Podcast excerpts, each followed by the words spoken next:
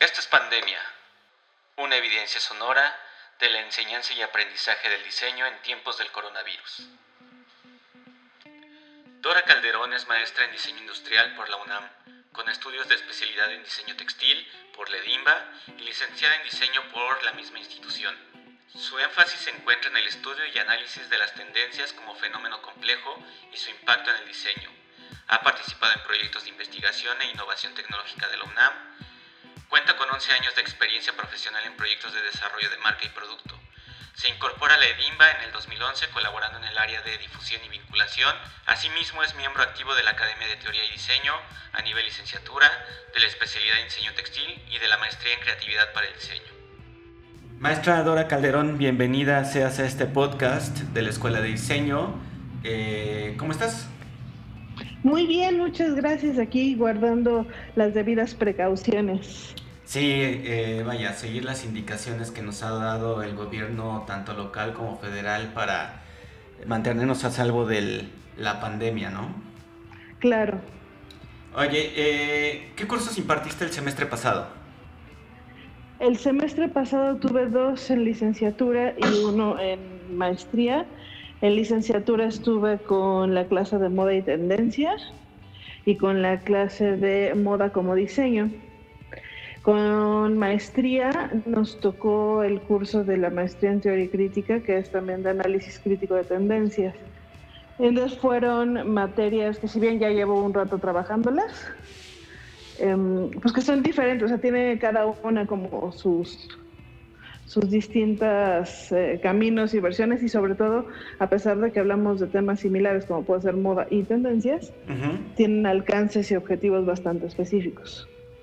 Y bueno, y de pronto, pues todo es felicidad, comienza el semestre en febrero, eh, se vislumbra un bonito semestre y de pronto nos llegan las noticias de que hay una pandemia y de pronto nos avisan que tenemos que eh, parar las clases presenciales y nos tenemos que ir a cada quien a sus casas y desde ahí mantener las actividades. ¿Qué retos presentó esto? Es decir, eh, para la manera en cómo venías desempeñando tus clases frente a grupo en un aula, ¿qué significó para ti el hecho de migrar tus actividades eh, didácticas hacia un entorno digital en el cual ni siquiera tenías previsto eh, utilizar ciertas herramientas para ello? Pues yo creo que como todos fue pues un poco la sorpresa, ¿no? Eh, la verdad es que en las clases que llevo normalmente sí nos apoyamos en distintas plataformas digitales, no solo el Classroom. por lo menos en las clases de tendencia, tanto de licenciatura como posgrado, hacemos comúnmente salidas a campo, para las cuales nos apoyamos tanto en Google Maps como en Instagram. Entonces digamos que ya existían esos canales. Em, en estos casos en específico, eh, la verdad es que la cuarentena empieza en un momento en el que ya habíamos dado un buen avance de curso, tanto a las partes teóricas como a estas salidas de campo. Justo el último fin de semana. Eso en mi caso fue bastante favorable, porque quiere decir que habíamos cubierto como esa parte que tenía mayor demanda de actividades presenciales. Ya. y ya de ahí fue el cambio, el brinco a, bueno, ahora cómo podemos adaptar el resto del curso, justamente, a que pues no sabemos si esto va a ser un mes, porque yo creo que al principio sí vislumbrábamos una cuarentena de, ahí va a ser un ratito, ¿no? Un mes, una cosa así, y poco a poco pues darnos cuenta que no. Eh, lo que empezamos a hacer es trasladar estas actividades a cómo pueden irlas eh, ejecutando los chavos, o sea, apropiándose de sus experiencias con sus herramientas y de ahí ir midiendo mucho. Creo que esa es para mí la mayor herramienta didáctica que tengo, que es ir midiendo cómo está el otro lado, cómo les funcionan las cosas. Porque, bueno, como sabrás, doy clase en otras escuelas y la verdad es que los chavos son muy distintos, ¿no? En las diferentes escuelas tienen su perfil y hay gente, o sea, hay escuelas de poesía que yo no tengo problema con hacer todo a distancia. Acá sabemos que tenemos chicos que pues a veces tenían complicaciones porque tuvieron que eh, cambiar sus horarios o tenían cuestiones laborales o familiares mucho más delicadas. Entonces siempre fue ir sintiendo cómo está el otro lado. Cómo les va, cómo lo adaptamos, cómo prorrogamos, porque pues al final de eso se trata, ¿no? O sea, de, de, adaptarnos, no es nada más este brinco de yo creo que así lo resuelvo y así acabo la tarea. Ajá. Y particularmente pues con la generación de que fue sexto semestre, que es la generación yo creo de las más golpeadas que tenemos, ¿no? Que empezó con sismo Ajá. y se despide con pandemia casi casi. Entonces, bueno, con eso en mente, adaptamos las actividades eh, aún dentro de mis tres grupos, o sea, dos de licenciatura y el de maestría, las reacciones fueron muy diversas. Sí noté más dificultad en uno de los de licenciatura, de nuevo por estas problemáticas de, pues hay chavos que dependían de sus planes de datos para conectarse. Ajá, claro. Este, o pues es una computadora en la casa para todos. Eh, sin embargo, la verdad es que siempre, siempre, siempre tuvieron esta eh, disposición a decir, bueno, no puedo ahorita, pero dime cuándo te lo entrego. Entonces siempre estuve abierta a esas opciones. Incluso en algún momento les dije, sabes que ya, mira, sigamos adelante, no te preocupes por ese trabajo, entiendo tu situación, mejor concéntrate en el final. Y ahí la verdad es que la respuesta de los alumnos fue increíble, porque me decían, no, es que quiero hacerlo, sí quiero terminar. Y la verdad es que nadie se quedó, se quedó atrás en ese sentido incluyendo, bueno, más bien em, considerando que a lo mejor me entregaron un mes después. No era el caso, pues el caso es que lo hicieron, lo hicieron a conciencia y estaban como ansiosos, deseosos de recibir este aprendizaje, esta retroalimentación. Ese fue con un grupo. Con otro de los grupos de licenciatura, la verdad es que teníamos unas sesiones en las que prácticamente nadie faltaba y se nos iban las dos horas como agua porque se, después de las actividades que teníamos planeadas, que si quieres ahora te platico, nos sentábamos a platicar y a debatir y a, compartir experiencias personales de, la moda y de cómo nos apropiamos de estos objetos que vestimos. Claro. Y sí, sobre todo en el contexto que, lo estamos teniendo ahora, ¿no? Sobre todo vislumbrando cómo se, pinta o, o, comienza a verse un bosquejo de lo que puede ser esta nueva realidad.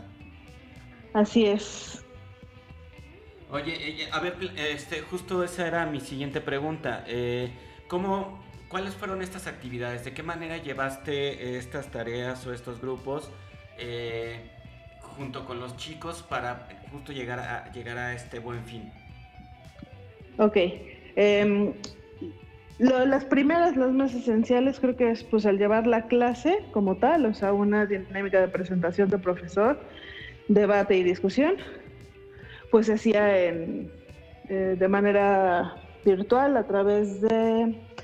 Primero la verdad es que estuvimos usando Zoom, que como plataforma me gusta mucho más, pero pues tiene sus eh, complicaciones, ¿no? Por una parte pues usábamos la versión gratuita y además sabemos que en temas de seguridad no era lo más estable. Ajá pero funciona por algunas cuestiones que, que, sí facilita en cuanto a habilitar cuando compartimos contenidos, era bastante bueno. Ya después nos quedamos totalmente en, en Meet, en la plataforma de Google. Entonces teníamos eso. Em, siempre fue el apoyo a través de, de Classroom. Eh, yo comúnmente no eh, facilito mi teléfono a mis alumnos salvo para las salidas de campo, porque creo que sí es importante tener ese contacto. Entonces aquí incluso con quienes no tenemos salidas, abrimos grupo en WhatsApp porque necesitábamos estas vías de, comunicación bastante más ágiles e inmediatas. Desde ahí también empieza a ser como, bueno, ¿cómo cambiamos la dinámica? Cuando nos tocaba pasar lista, por ejemplo, en vez de nada más pasar lista conforme se conectaban, lo que hacía a través de WhatsApp es que poníamos temas para que mandaran stickers. Entonces, ah, pues hoy tienen que mandarme un sticker de gatitos. y si no tenían, pues tenían que conseguir. Ajá. ¿No? Y así lo hicimos con los diferentes grupos. Eso fue como el primer nivel. El siguiente nivel, que es lo que pasa comúnmente con mis cursos, es cuando ya ellos empiezan a presentar más, a tener avances en investigación, etcétera. Pues fue cómo le hacemos para que presenten, que no sea aburrido, que sea dinámico, pero este, y además que permita colaborar. Em, lo que hicimos fue básicamente a través de videos. Ellos generaban sus presentaciones como quisieran. Les decía, la opción puede ser desde hacer cualquier, cualquier programa de presentación tipo PowerPoint, Keynote o lo que fuera. Lo graban. Les pedía necesariamente su voz en off. No tenían ellos que salir en pantalla en ningún momento, sino lo que querían hacer y bueno, usar los recursos que pudieran, siguiéndose a los mismos eh, requisitos de clase, tanto en tiempo, en contenidos, este, cuidado en el diseño, ortografía, etcétera, etcétera. En apartar los temas, porque es una lista como de 30 temas a repartir entre 12 alumnos, 20 alumnos. Normalmente hacemos un sorteo del orden en el que pueden elegir. Entonces ahí lo que hice es una ruleta que tengo de juegos de app acá en mi teléfono. Ahí cargamos los temas y se sortearon. ¿No? Entonces era un poco... Eh, también darle agilidad, ¿no? Porque aquí sí luego levantar la mano y eso no era útil. Entonces, bueno, así nos separamos los temas, se presentaban, entregaban los eh, videos a través de YouTube de manera oculta. Para que no estuvieran flotando por ahí. Simple, o sea, no, son privados, es decir, con la liga cualquiera puede acceder. Eso fue con uno de los grupos. Con el otro grupo, misma dinámica. Ahí cada actor tenía que darme un set de. ¿Cuánto les pedí? Me parece que eran tres preguntas de opción múltiple con sus respuestas. Y entonces ahí sí lo teníamos por semanas. Semana tal presentan tres personas, yo le cargaba la lista de reproducción, veían sus videos, terminaban sus videos, hacían un quiz. Esto lo hacemos en la plataforma de Quizzes, la cual también usamos de manera normal en clase, En, la antigua normalidad. Este, les gusta porque quiz, ¿eh? pero con plataforma tipo jueguito entonces les da puntos y les da power-ups y este, les pone memes, al grado de que cuando terminamos de usar estas, esta plataforma de quizzes, me preguntan, oye, ¿ya no va a haber más? o, en escuelas donde se hacemos examen, me dicen, oye, ¿el examen va a ser en quizzes? Les divierto un montón. Y lo cierto es que están haciendo un examen. Ciertamente. Entonces con esos grupos lo que hacíamos era, pues se conectaban, nada más como para explicar la dinámica.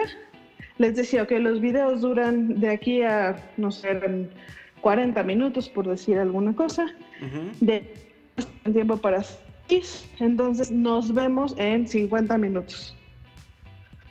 Y así cada quien lo veía en su compa, su ritmo. Eh, y esto fue siempre que tenían esa posibilidad. Porque las primeras veces hablamos de, bueno, si alguien no puede, avísame invitamos que tenga más tiempo. Claro. ¿No? Si alguien lo, lo, puede hacer en la noche o demás, pero bueno, afortunadamente en este grupo no fue el caso. Así lo resolvimos. Em, ¿Qué otra cosa utilizamos? Em, para las presentaciones finales hacíamos ya revisiones en equipos. Ajá. En, en todos los grupos básicamente nos reunimos porque, bueno, hacer una revisión de 20 personas es complicado, entonces mejor divide y vencerás. Ajá. O si tenían un equipo como tal, platicábamos mucho, acordábamos horarios, o sea, dentro de nuestra clase, no era toda la clase para todos, era eh, de esta, horas de destinar específicamente a este equipo, que es un trabajo que también hacemos en clase presencial les ayuda mucho, les calma las incertidumbres, porque aquí no hay un formato de trabajo final como tal. Como no saben tendencias, por ejemplo, vamos a encontrar, no les puedo anticipar, es que esto va a estar bien. Claro. Si no se trabaja sobre la marcha. Entonces, bueno, hacíamos revisiones las presentaciones fueron y en ambos casos de licenciatura se hizo también una evaluación, autoevaluación de ellos, es decir, de ellos hacia los otros equipos y hacia su propio equipo. Esto fue con Google Forms. Entonces, conforme íbamos eh, presenciando sus videos, ellos iban llenando una rúbrica relativamente sencilla, sobre todo clara, partiendo de la base de haber todos hicieron el mismo trabajo, saben qué se tenía que entregar y saben cuál era la dinámica. Esa fue otra de las herramientas. Y, pues si no me acuerdo, eso fue básicamente toda la batería. Muy bien. Ahora, eh, dentro de estas actividades que nos mencionas, eh, vaya, también permite observar eh, la manera en que tú también has ido experimentando con estas herramientas y viendo la respuesta de los alumnos, cuáles son las más eh, efectivas en ciertos momentos o hasta para ciertos grupos o ciertas universidades. y eso te permite tener como este gran abanico de posibilidades. Exacto. Pero también viendo desde la parte, eh, vaya, no solamente es ver la herramienta, utilizar la herramienta por utilizarla, sino ver realmente los resultados y el efecto positivo que genera en las y los alumnos, sobre todo cuando justo te preguntan eh, y que ya no vamos a seguir haciendo más de estos, porque realmente comienzan a tener una, eh, se comienzan a apropiar del aprendizaje, se comienzan a apropiar de los conceptos y de las herramientas de tal manera que les permite a ellos este, poder comenzarlo a aplicar ellos hacia otras cosas. Pero tú, ¿cuáles ves que son las, todavía las oportunidades que nos faltan por atacar? Es decir, eh, suponiendo que, eh, digo, suponiendo porque es lo más seguro que suceda, que el siguiente semestre también lo comencemos en línea, ¿cuáles, ¿cuáles serían las cosas que hayas diferente o cuáles crees que son esas oportunidades de mejora? Pues creo que el reto básico es perderle el miedo para adaptar los contenidos. No es fácil. Yo constantemente en conversaciones con amigos que se dedican a docencia y todos los demás que se dedican a docencia, comparábamos esta situación de un cansancio mucho mayor, es mucho más demandante. Como que yo podría realmente decir que es el triple de esfuerzo. El preparar, bueno, además de que tuvimos que cambiar todos los formatos, eh, bueno, en muchos sentidos, ¿no? De, un día para otro. Yo, por ejemplo, mis presentaciones digitales, pues ya las tenía, simplemente era presentarlas con cámara enfrente, que también a veces, pues, cohibo un poco. Eh, pero bueno, creo que esa manera en la que podemos manejar el tiempo virtual, tanto para no ahogarnos nosotros en nuestro trabajo y no ahogar a los alumnos también, porque pues es mucho más pesado estar todo el tiempo pegado a una pantalla recibiendo la información y que no, eh, al final procurar que no se pierda esta eh, didáctica de ellos tienen que aprender, no, no de perder este esquema obsoleto de nosotros somos las jarritas que les vertimos el conocimiento. Claro. ¿No? Sino darles chance a ellos de darle lo suficiente para que valoren, analicen y generen ellos su propio aprendizaje. Y eso también nos va a levantar mucho la carga. Perderle miedo a justo experimentar con plataformas va a salir mal a veces, sí. Eh, perderle miedo al, pues un poco también a, a la cámara, ¿no? A mí la verdad es que de repente sí me incomoda estar viendo ahí esa, esa imagen. Sin embargo, me parece importante, por lo menos parte del docente. A los chavos les decía por mí, si quieren, nada más salúdenme y apaguen la cámara, no tengo problema. Este, pero creo que sí da cierto tipo de tranquilidad, decir, bueno, sí, ahí está, ¿no? O sea, no estoy solito hablando con la pantalla. Eh, ¿Qué otros Aceptar que va a ser diferente, porque no podemos decir, híjole, es que es mejor presencial. Pues no, es diferente, no hay punto de comparación. Y sobre todo como lo tuvimos que hacer. Por el contrario, creo que sí va a abrir muchas más posibilidades. Eh, yo, por ejemplo, me veía en estas situaciones que en Edima nos han pasado, este semestre particularmente, no solo con la pandemia, tuvimos por ahí un par de paros. Claro. Entonces de repente en esas, en esas situaciones es, no pasa nada.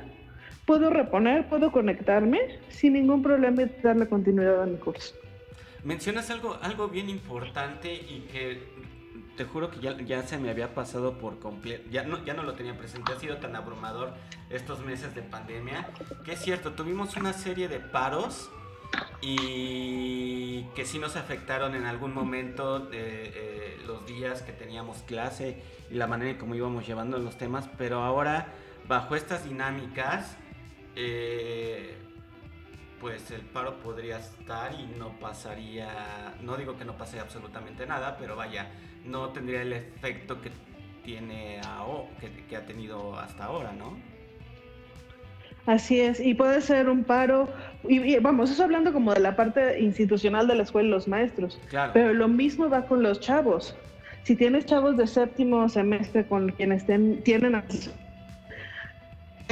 a ellos se les complica, oye, no pasa nada, nos vemos hoy a las 7 de la noche en un meet. Claro.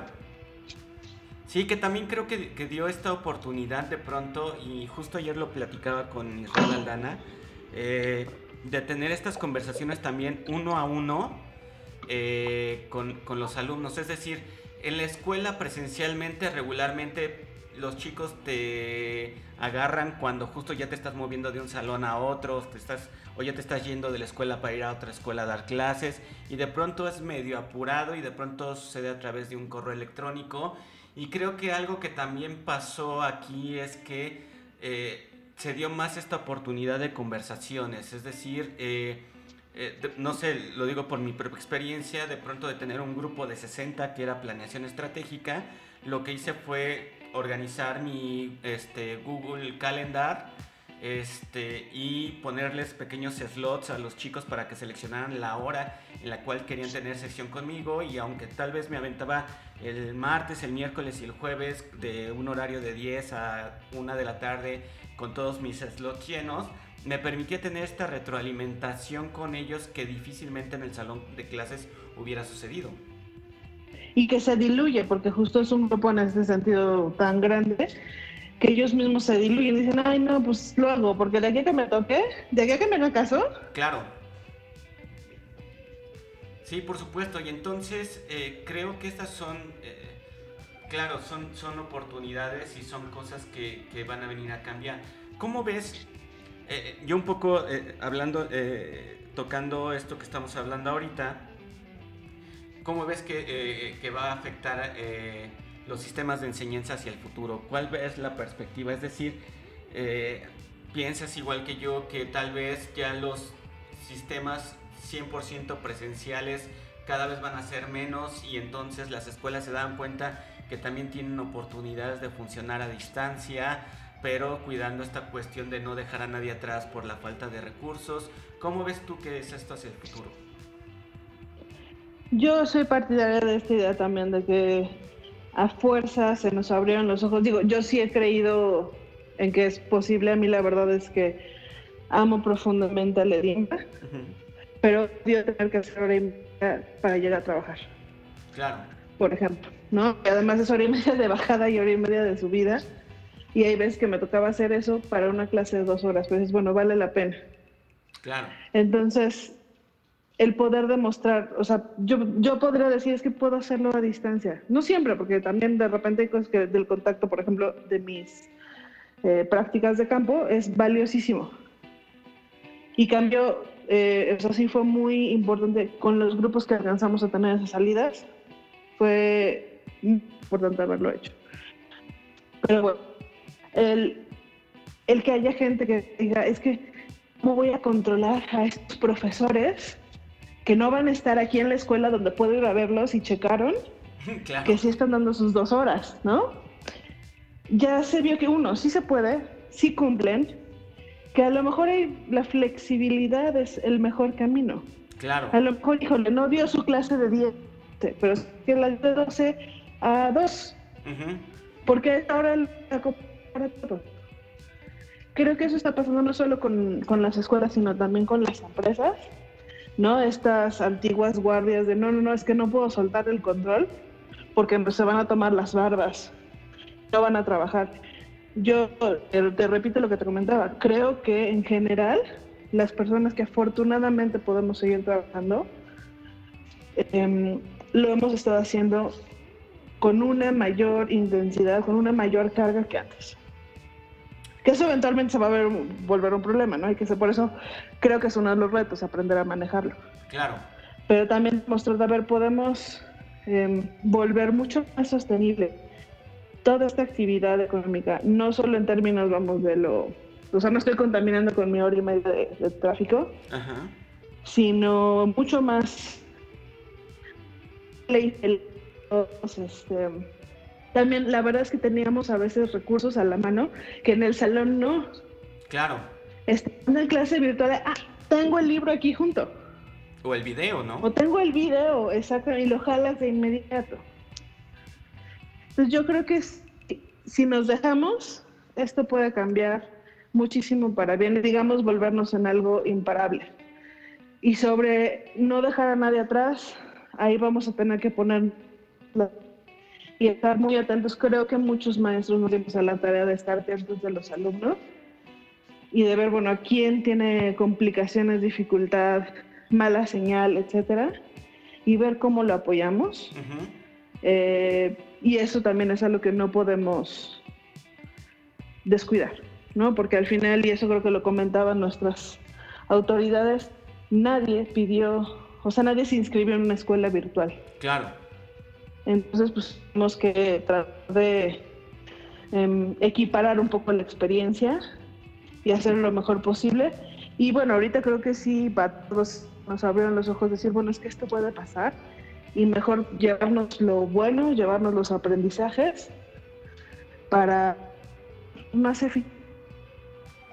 para que no se pierda la experiencia. Yo creo que es totalmente posible. Insisto, hay cosas que vale la pena en presencial, sobre todo, y creo que es muy obvio cuando hablamos de en, carreras de diseño, si pensamos en los talleres pues que sí, hay veces que, que te puedo explicar, en mi caso que soy textilera, cómo se teje un punto y que te puedo corregir ahí, a cuando tenemos clases de teoría, donde la verdad, que bueno, este fue mi caso este semestre, la migración hacia un entorno totalmente virtual no fue tan complicado, o sea, fue, fue, fue pesada de trabajo, pero no era imposible. Exactamente, y creo que estas, eh, es, ese tipo de cosas, eh, como tú dices, eh, si las logramos solventar bien, nos vamos a volver imparables, les van a dar una competencias, unas competencias a, las chicas y a los chicos para poderse integrar a ni siquiera ya un mercado local, sino un mercado global, es decir, ya cuando dominen estas herramientas de trabajo a distancia, pues ya ni siquiera tendrían que pensar en buscar trabajo de oficina en la Ciudad de México, tal vez podría ser Monterrey, tal vez podría ser Vancouver, tal vez podría ser Ámsterdam, es decir, eh, creo que eh, ahorita ha sido un poco más atropellado eh, al principio, se ha ido mejorando y a la vez con el tiempo se va a ir sucediendo mucho mejor. También nuestras dinámicas y nuestras didácticas y nuestras, nuestros planes de trabajo también se van a ir afinando en ese sentido. Eh, y creo que eh, nos va a dar un potencial, eh, potencial perdón, enormemente. Maestra Dora, ¿algo con lo que quieras cerrar esta entrevista?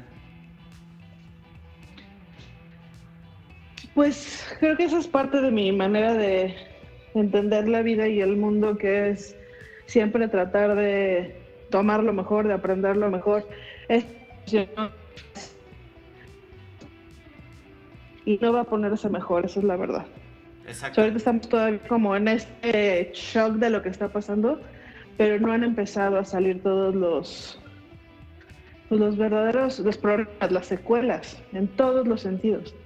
Entonces, entender que estamos ahora más que nunca en un entorno de cambio continuo y así como nos adaptamos a semana, pues así va a ser a lo mejor los próximos dos años.